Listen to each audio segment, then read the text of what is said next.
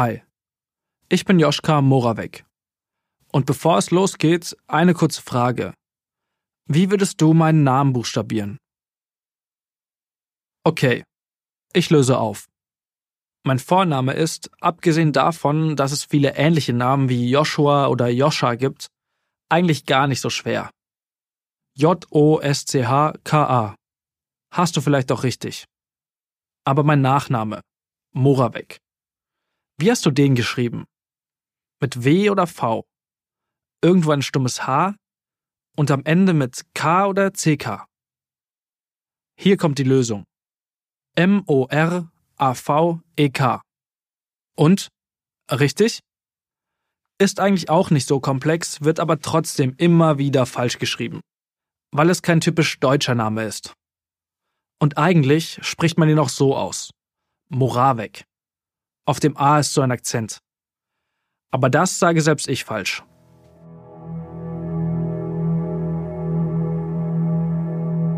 Das gehört zum Alltag von vielen Menschen.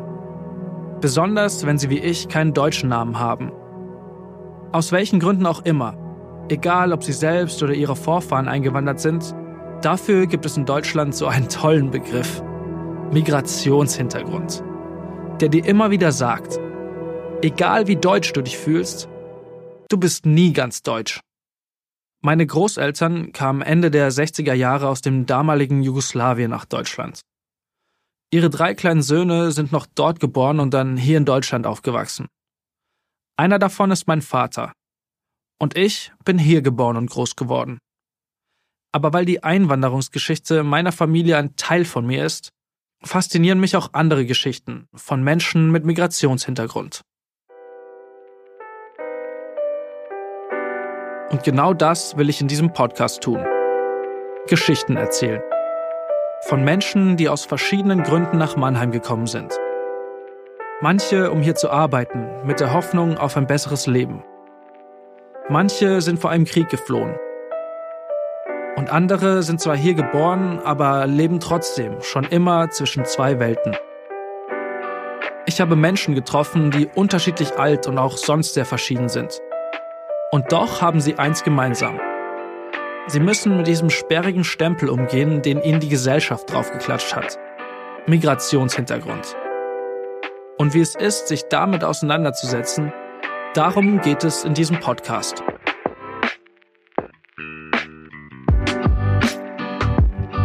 Das war halt eine Erfahrung, die ich gemacht habe in meiner Schulzeit, dass uns halt gesagt wurde, so ähm, definiert euch jetzt mal. Also was bist du halt? Und dann habe ich irgendwie am Ende gesagt, ich bin Mannheimerin mit türkischem Migrationshintergrund. Aber warum musste ich mich denn definieren, so war ich dann, ne? Ihr hört Migrationsstadt Mannheim. Ein Podcast von Mannheimer Morgen und mir, Joschka Moravec.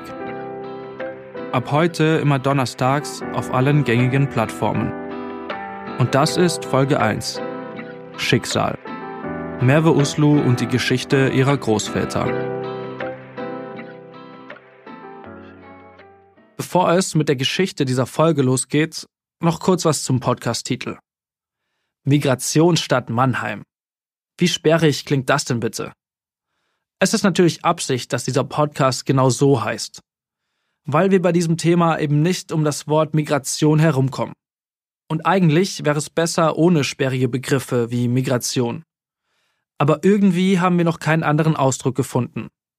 Und das sagt auch was aus, finde ich ey, ich bin vielleicht genauso deutsch wie manch andere und warum sagen die dann nur, ich bin Deutsche? Punkt. Aber warum muss ich dann irgendwie so einen endlosen Satz so daraus machen und Migrationshintergrund auch noch benennen? Weil, ja, das Wort mag ich irgendwie auch nicht, weil es halt so statisch irgendwie ist, aber also so statistisch gesehen ist es halt so wirklich so ein starrer Begriff irgendwie. Statistiken wie zum Beispiel, dass 46 Prozent der MannheimerInnen einen Migrationshintergrund haben. In diesem Ranking liegt Mannheim damit auf Platz 10 im Vergleich deutscher Städte. Im nahen Heidelberg sind es 10% weniger. Und deutschlandweit lebten 2021 nochmal knapp 10% weniger Menschen mit Migrationshintergrund. In Mannheim haben übrigens auch drei von vier Bundestagsabgeordneten einen Migrationshintergrund. In der Stadt stehen besonders die Viertel Jungbusch, die Neckarstadt und die Innenstadt für kulturelle Vielfalt. Wer Mannheim nicht so gut kennt, die Innenstadt ist ja quadratisch aufgebaut. Und die Quadrate neben dem Marktplatz nennt man zum Beispiel auch Little Istanbul, weil es dort vor allen Dingen viele türkische Restaurants gibt. Und auch wenn Multikulti kein zeitgemäßer Ausdruck mehr ist, kann man das in Mannheim erleben. Heute definiert sich Mannheim über seine Migrationsgeschichte. Seit ein paar Jahren gibt es die sogenannte Mannheimer Erklärung für ein Zusammenleben in Vielfalt. Auf Initiative der Stadt haben mittlerweile 344 Vereine, Kirchen und Religionsgemeinschaften die Erklärung unterzeichnet. Aber nur weil es so ein Papier gibt, auf dem viele schöne und wichtige Forderungen stehen, heißt es noch lange nicht, dass heute alles super ist.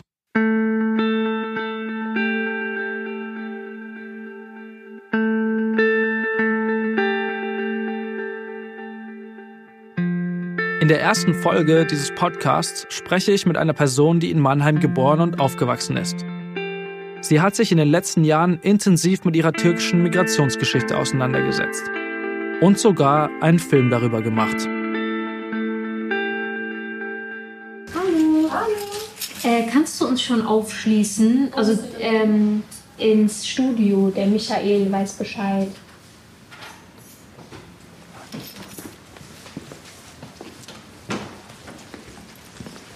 Ihr schon mal hier? Ihr? Ich nicht, aber. Ja, ich bin hier groß geworden, so auch die acht, ja.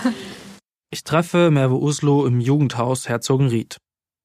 Das liegt ein bisschen nördlich von der Innenstadt, aber noch einigermaßen zentral. Das Viertel ist vor allem für eines bekannt: den Herzogenried-Park. Wir treffen uns an einem Abend unter der Woche Anfang November. Vor kurzem war Zeitumstellung und deshalb ist es um halb sieben schon richtig dunkel. Das überrascht mich jedes Jahr wieder und ich muss mich erst noch dran gewöhnen. Aber jetzt bin ich erstmal mit Merve verabredet. Sie hat gerade Feierabend und kommt direkt von der Arbeit. Ich war jetzt echt lange nicht mehr hier. Das ist mir jetzt aufgefallen, als ich die Tür jetzt reingekommen bin. Ja, aber so, also genau was hier alles hängt, da habe ich teilgenommen, also an diesen Gesangsworkshops viele Jahre. Genau, also jedes Jahr gab es halt so einen Workshop quasi, der hier, von hier aus angeboten wurde. Und da konnte man dann so kostenlosen Gesangsunterricht gewinnen. Also für ein halbes Jahr. Und genau, also da sind, da sind noch die anderen Poster. Ich glaube, das war das erste, also das lila, ne? 2013? 2013 Krass, war ich das erste Mal hier, ja. Merve führt mich erstmal ein bisschen durchs Jugendhaus. Sie zeigt mir, wo früher die Workshops waren. Damals, vor zehn Jahren, als sie ungefähr 16 war. Ich werde gerade voll nostalgisch irgendwie. Wo sie und ihre Freundinnen die Songs geübt haben, die sie dann präsentieren sollten. Und es war wirklich wie so eine, schon wie so eine Castingshow mäßig, ja. War echt cool. Und wo sie Gesangsunterricht hatte. An dem Rechner haben wir dann irgendwie alles ausprobiert. haben da unsere ganzen, ähm, ja, äh, Songs auch aufgenommen teilweise. Dann gehen wir in das Studio, wo sie ihre ersten Songs aufgenommen hat. Der Raum müffelt ein bisschen, hier wurde wohl schon länger nicht mehr gelüftet. Also erstmal Fenster auf. Von draußen hört man, dass auf dem benachbarten Sportplatz Fußball gespielt wird. Wir setzen uns. Ich stelle noch das Mikrofon ein und dann nehmen wir weiter auf. Denn ich bin nicht nur hier, um mit Merve über Musik zu sprechen.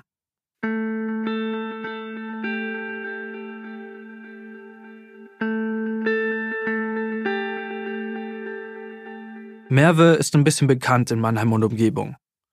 Auf TikTok sind ein paar ihrer Clips viral gegangen. Einer wurde sogar mehr als eine Million Mal geschaut. Da rappt sie auf Türkisch in Double Time und zieht extra eine Schlafbrille auf, weil jemand in den Kommentaren behauptet hat, sie würde ablesen.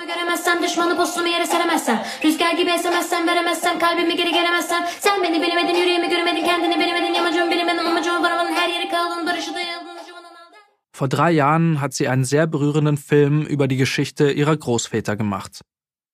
Ismet Ceylan und Mustafa Uslu kamen beide in den 60er Jahren als sogenannte Gastarbeiter aus der Türkei nach Deutschland. Als Merve darüber nachdenkt, studiert sie Ethnologie und Soziologie an der Uni Heidelberg.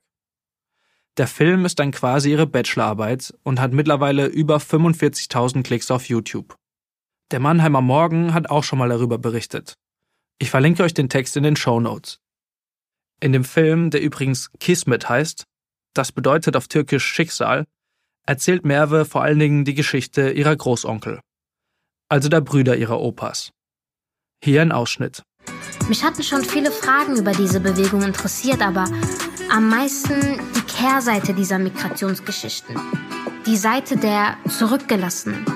Deshalb reise ich an den Heimatort meiner beiden Opas, um zu erfahren, welche Orte und Menschen sie zurückgelassen haben, was sie empfunden haben, als sie selbst zurückkamen und was diese Trennungen für alle bewirkt haben. Merves Großonkel sind damals in der Türkei geblieben. Und das belastet die Beziehungen zwischen den Brüdern bis heute. Bei Familie Ceylan mehr als bei Familie Uslu. Mein Opa Ismet wollte seine Schneiderei aufbauen. Sein Bruder Hikmet blieb für seinen Vater in der Türkei zurück. Mustafa ging mit dem Glauben, dass sein Bruder nach Deutschland nachkommen würde. Und Ahmed blieb, weil er seine Familie nicht verlassen wollte. Ein Thema, über das man in der Familie eigentlich nicht so gerne spricht.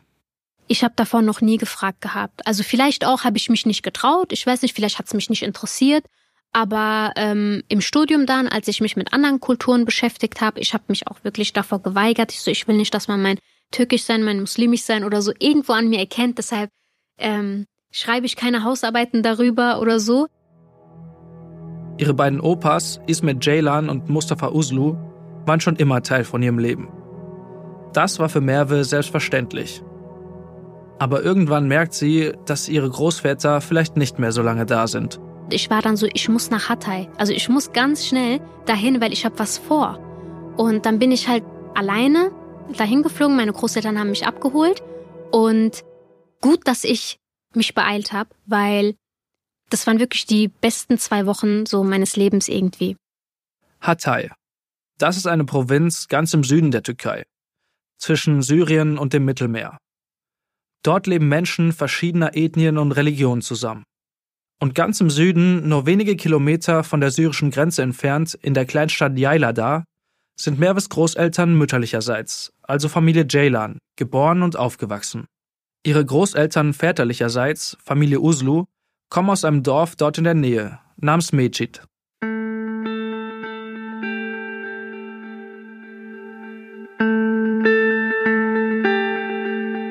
2019 fliegt Merve mit ihrer Kamera nach Hatay, um zu filmen.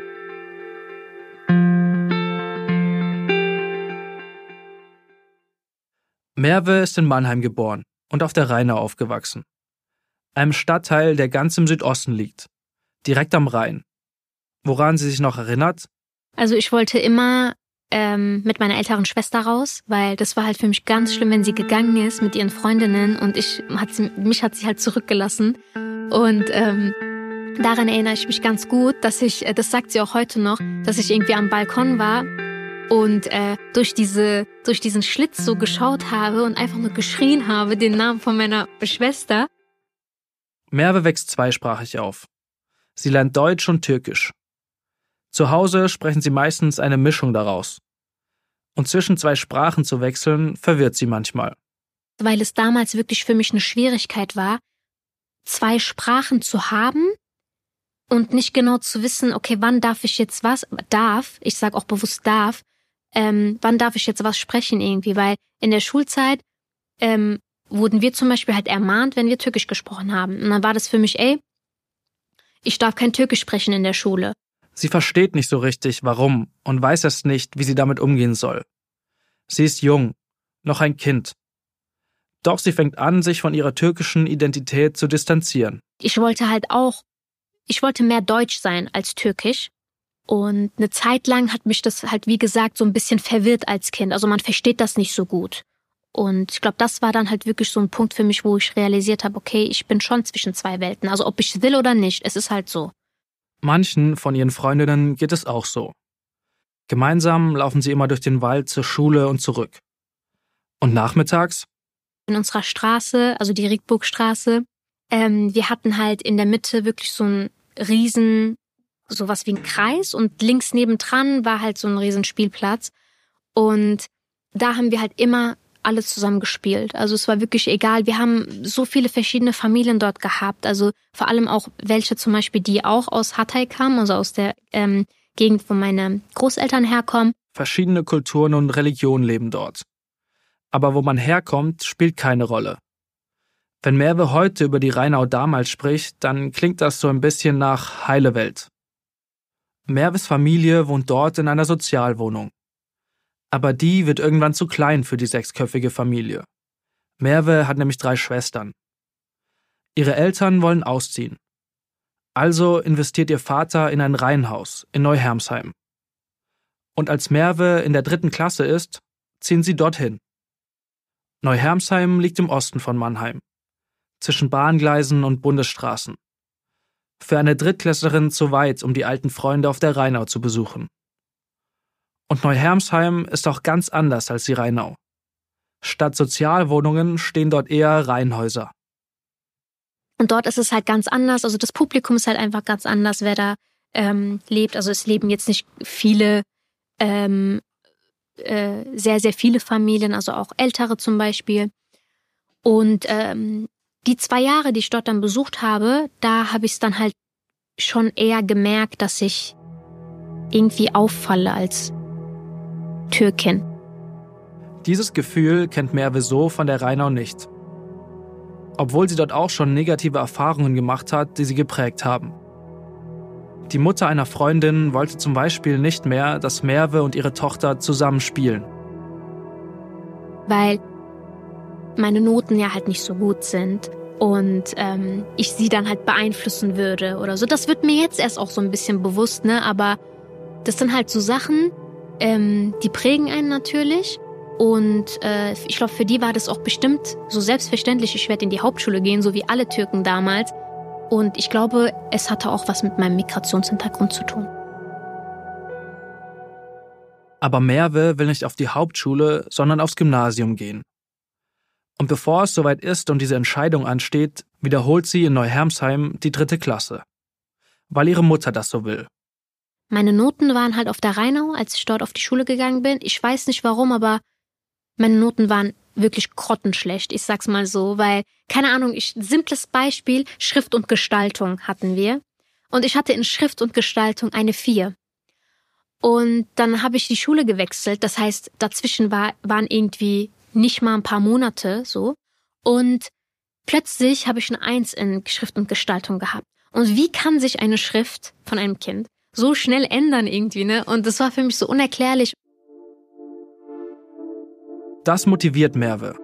Sie wird ehrgeiziger und hat ihr Ziel, das Gymnasium, fest vor Augen. Ich habe mir mehr Zeit genommen für äh, meine Schule. Ich wollte halt, wie gesagt, ich wollte einfach zu viel. So, ich wollte, dass meine Noten gut sind. Ich wollte vielleicht auch jemand, also vielleicht auch vielen was beweisen. Und Merve schafft es dann. In der fünften Klasse geht sie auf ein Gymnasium in ihrer Nähe. Aber dort fühlt sie sich nicht wohl. Es ist ein bisschen wie Neuhermsheim. Sie fällt auf, weil sie in ihrer Klasse die einzige mit türkischem Migrationshintergrund ist. Dann hatte ich auch noch falsche Freunde. Wir haben viel Scheiß gemacht. Wir haben geklaut. Wir haben, ähm, ja, wir haben Stunden, saßen stundenlang einfach grundlos in der Schule und äh, ich habe mich gar nicht mehr auf meine Noten konzentriert. Also mir war irgendwie so eher so alles egal irgendwie. Das merken auch ihre Eltern und gemeinsam entscheiden sie dann, dass Merve die Schule wechselt. Ihr bisheriger Direktor empfiehlt das Elisabeth-Gymnasium in den Quadraten, in der Nähe vom Jungbusch. Und dort geht sie dann ab der sechsten Klasse hin. Das war wirklich die beste Zeit irgendwie. Also ich habe mich so gut dort entfalten können, weil das war auch die Zeit, wo ich ins Jugendhaus gekommen bin. Das war die Zeit, wo ich musikalisch gefördert worden bin, auch in der Schule. Das war die Zeit, wo ich so viele Freunde bekommen habe. Ich hatte ähm, Freunde aus verschiedensten Herkünften, aber es war nicht wichtig einfach, sondern man hat sich einfach gut verstanden. Ähm, ich habe mich einfach wohlgefühlt. Das erinnert sie ein bisschen an die Zeit auf der Rheinau. Nur ist Merve jetzt älter. Sie ist viel unterwegs in der Neckarstadt und in den Quadraten. Sie chillt mit ihren Freundinnen in Cafés oder Shisha-Bars. Oder in der Jugendbibliothek von der Stadtbücherei. Diese Stadtbücherei, diese Jugendbibliothek war für mich echt so ein wichtiger Ort, weil es war ruhig. Merve fühlt sich wohl und hat viele Träume und Ideen, was sie später mal machen will. Und auch in der Schule läuft es wieder besser. Sie hängt sich rein, denn sie will unbedingt studieren. Und in der neunten Klasse traut sie sich dann mal was Neues. Im Musikunterricht singt sie Someone Like You von Adele. A cappella. Und vor der ganzen Klasse. Also wir hatten so einen Musikraum, der halt so ein bisschen ähm, wie so ein Kinosaal war, ne? Also du, äh, ich, wir waren dann irgendwie ganz hinten immer mit meinen Freundinnen und ich saß halt in der Mitte, relativ weit hinten und ich kann mich so gut einfach an dieses Bild erinnern, wie ich dann da halt aufgestanden bin, als meine Lehrerin mich dann aufgefordert hat, komm, sing doch mal was. Und den Moment vergesse ich halt nicht. Die Lehrerin drückt Merve später mal einen Flyer von einem Gesangsworkshop im Jugendhaus Herzogenried in die Hand. Da kann man Gesangsunterricht gewinnen. Und ich war mir so unsicher, ob ich teilnehmen soll, weil meine Lehrerin wusste halt, dass ich ähm, äh, gerne singe sozusagen, also dass ich auch was in die Richtung machen möchte, also dass ich mich, ähm, dass ich auch eben die Chancen, die ich irgendwie benutze, eben nutzen will. Aber alleine hingehen will sie nicht. Also fragt sie eine Freundin, mit der Merve damals viel zusammen singt. Gemeinsam gehen sie dann ins Jugendhaus. Ihre Freundin bleibt aber nicht dabei. Und für Merve ist das so ein Moment von, traue ich mich alleine weiterzumachen oder höre ich auch auf?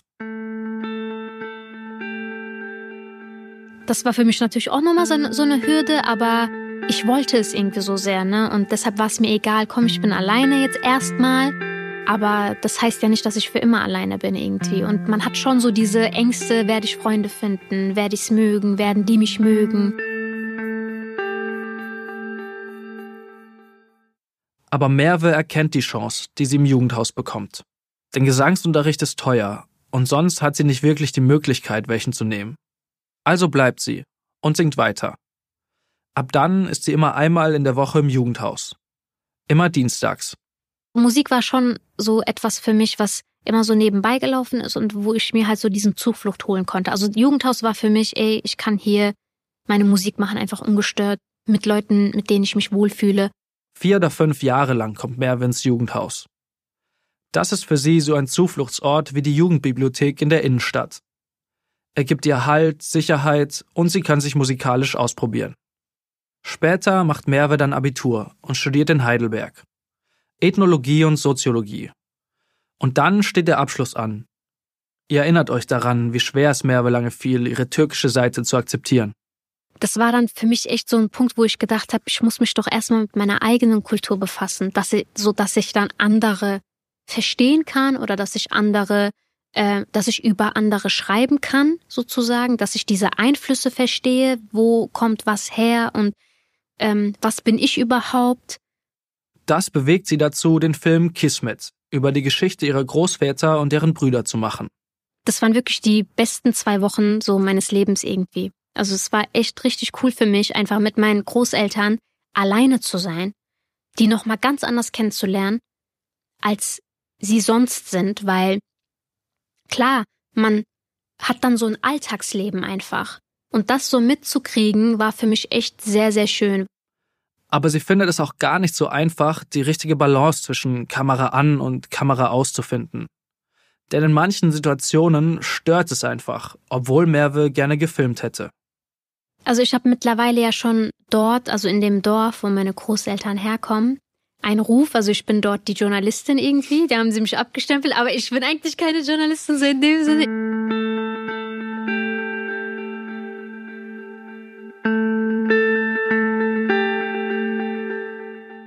Ich habe großen Respekt vor Merve, dass sie sich so intensiv mit ihrer Geschichte auseinandergesetzt hat. Und das sogar öffentlich. Ich meine, ich arbeite als Journalist und liebe es, mich mit Menschen zu unterhalten und in ihre Geschichten einzutauchen. Und da bin ich oft froh, dass ich nicht mit den Menschen verwandt bin, die ich interviewe. Das widerspricht ja auch journalistischen Grundsätzen. Und es fällt mir leichter, fremden Personen persönliche Fragen zu stellen. Dinge, nach denen ich mich in meinem Umfeld vielleicht nicht unbedingt trauen würde zu fragen. Schon gar nicht in meiner Familie. Deshalb weiß ich auch nicht so viel über die Geschichte meiner Großeltern und habe mich bisher auch nie getraut, mal so richtig nachzufragen weil ich weiß, dass sie auch viel Schmerzhaftes erlebt haben. Und ich sie nicht aufwühlen will. Aber Merve ist darin ein großes Vorbild für mich. Aber am meisten verstehe ich meine Großeltern, die immer noch mit solchen Problemen zu kämpfen haben, also dieses irgendwie komm, bin ich dort auch nicht mehr so willkommen oder fühle mich vielleicht nicht mehr so heimisch wie damals. Aber andererseits habe ich auch diese Probleme in Deutschland. Das wollte ich auch nochmal darstellen. Also die Schwierigkeit, nicht nur hier in Deutschland ähm, zu leben und zu arbeiten und Familien zu gründen und trotzdem an den Ort zurückzugehen, an dem man selbst aufgewachsen ist.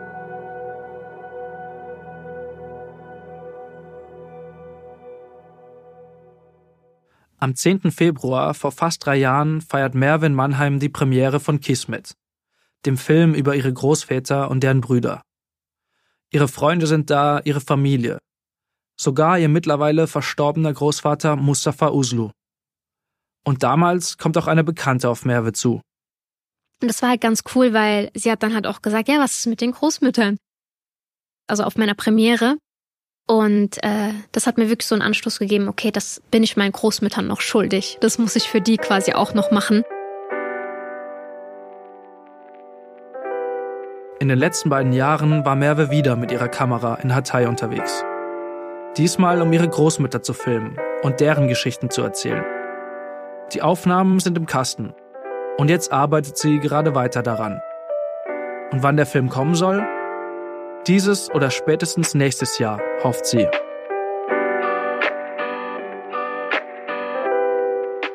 Das war die erste Folge von Migrationsstadt Mannheim.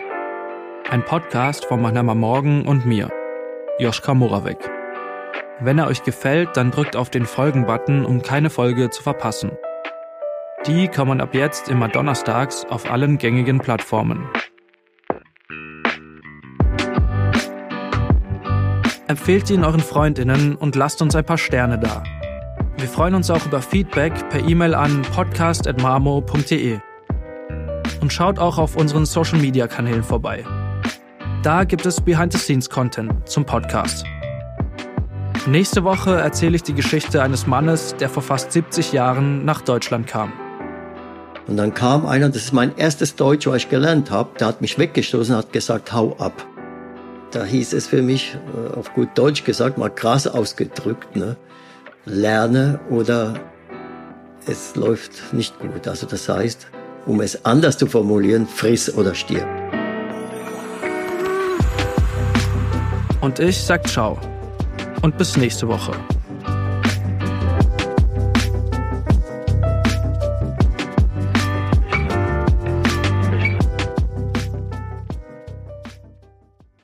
Ein Podcast des Mannheimer Morgen.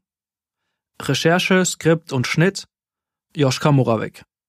Redaktion Julia Brinkmann und Florian Karlein. Produktion Mischa Krumpe.